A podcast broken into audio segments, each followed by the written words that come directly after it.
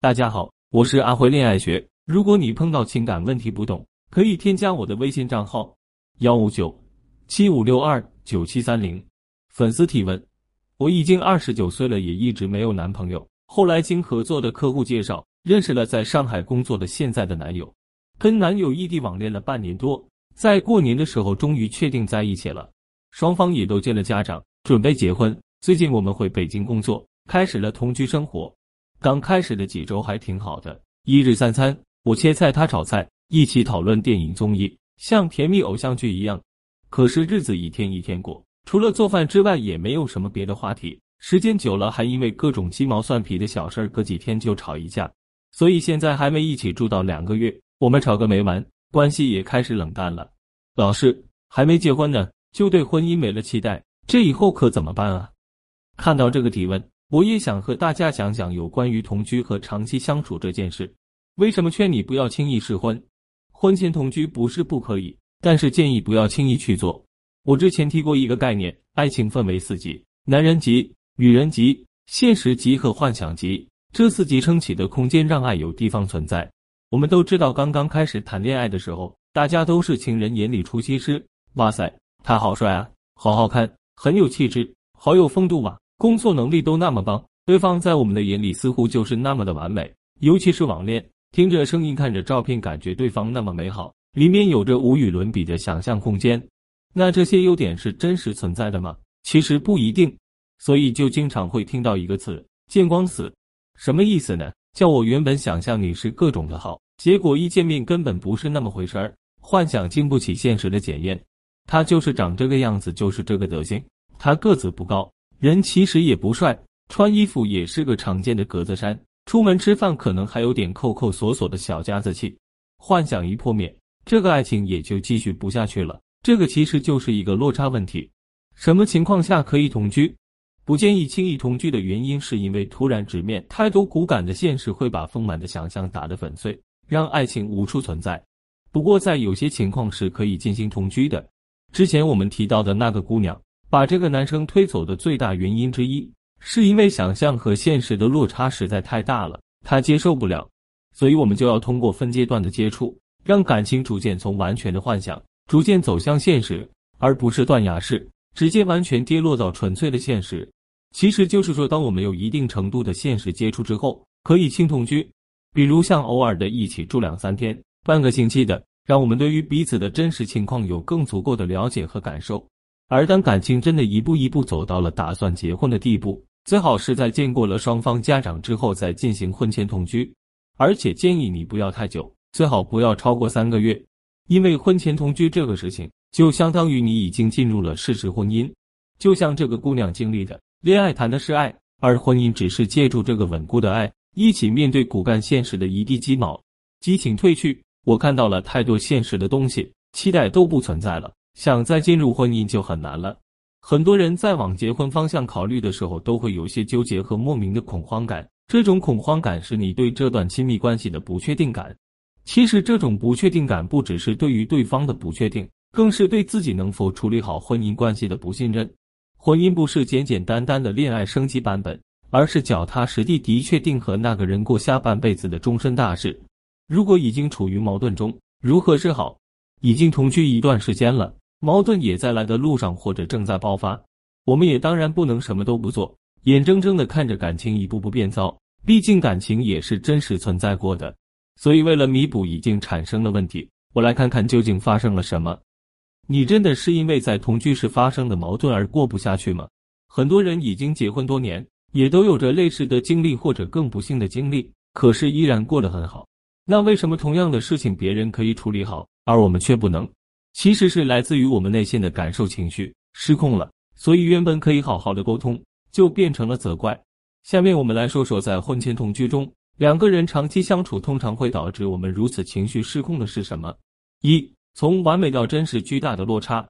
情人眼里出西施，走近了才发现原来是东施，这落差直接就让人受不了了。当幻想中的对方突然从网络中走入了纯粹极端的现实，爱情就坍塌了。咱们看看这个姑娘的经历，因为在网上两个人互相都并不了解对方真实的样子，谈了半年的恋爱，感情似乎也不错，所以顺水推舟见了双方的父母。但同居俩月，原本还知道收拾收拾自己，后面就装不下去了，很多随意的生活习惯全都不加掩饰的暴露出来。再加上两个人不可避免的会遇到矛盾，结果他们的爱情好好的就从不知天上宫阙，今夕时何年变成了一地的鸡毛柴米油盐酱醋茶。这么大的落差，这么残酷的现实，怎么还有爱情存在的空间？怎么能控制不住那无比的失落？结婚本身刨除感情来说就是复合博弈，钱什么的都没省下来，还要因为两个人的过于接近，要面临很多的摩擦，承担更多的责任。所以没有感情，没点幻想，没点冲动，结婚是件挺难的事情。人很多的负面情绪，其实都是来自于我们难以相信，也不愿意接受摆在眼前的真相，因为这个真相让我们难受罢了。所以我们要给生活留点空间。给幻想留点空间，给爱情也留点空间。既然看明白了真相，那解决就简单了。在婚前同居的情况下，我们一定要给自己充足的预设，对方不完美，只是一个普通真实的人。不然，巨大的落差会令我们失去理智，只剩下情绪，让我们赶走对方。而真的遇到了那些令我们难以接受的事情，与其对他发脾气，不如去尝试了解对方究竟是为什么才变成了这个样子，把我们指向对方的攻击。转化成我们对于对方的好奇与探索。二，勿把矛盾转嫁于对方身上。婚前同居其实相当于就是在尝试婚姻。婚姻与恋爱是两件事情。前面我们讲过，恋爱谈的是爱，而婚姻只是借助这个稳固的爱，一起面对生活当中的一地鸡毛。其实这里面真正让你痛苦的，其实往往不是对方，而是你真的进入婚姻之后要面对生活的不易。但是由于婚前同居和生活不易带来的痛苦似乎是同步的，所以经常给人一种错觉：因为和你在一起了，所以我的生活变得如此之痛苦。这一切都是你带来的痛苦。就像很多人着急结婚，认为觉得结婚了就幸福了，但其实根本不是因为结婚了所以幸福了，而是恋爱幸福了，所以决定结婚了。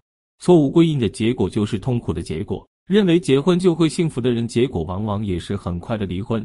认为痛苦都是因为对方的存在带来的，也就像这个姑娘一样，把人给轰走了。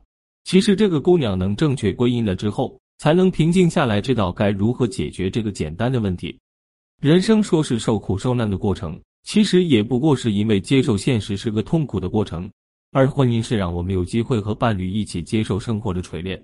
人生不易，伴侣也不易，记得给爱情留点想象空间，爱情才能存活下来。有了感情，婚姻才变得真正有意义。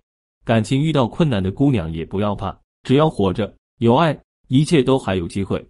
很多事实证明，同居后你会发现，平时帅气潇洒的他简直就是邋遢鬼。洗漱用品随便放，垃圾桶堆成了小山也不会去倒。紧接着就是因为鸡毛蒜皮的事情落入争吵的循环，不知不觉开始怀疑感情。但是从来不吵架就是理想的亲密关系吗？冲突和吵架一定会影响伴侣之间的情感吗？当然，处理不好的话，肯定会有很大不好的影响。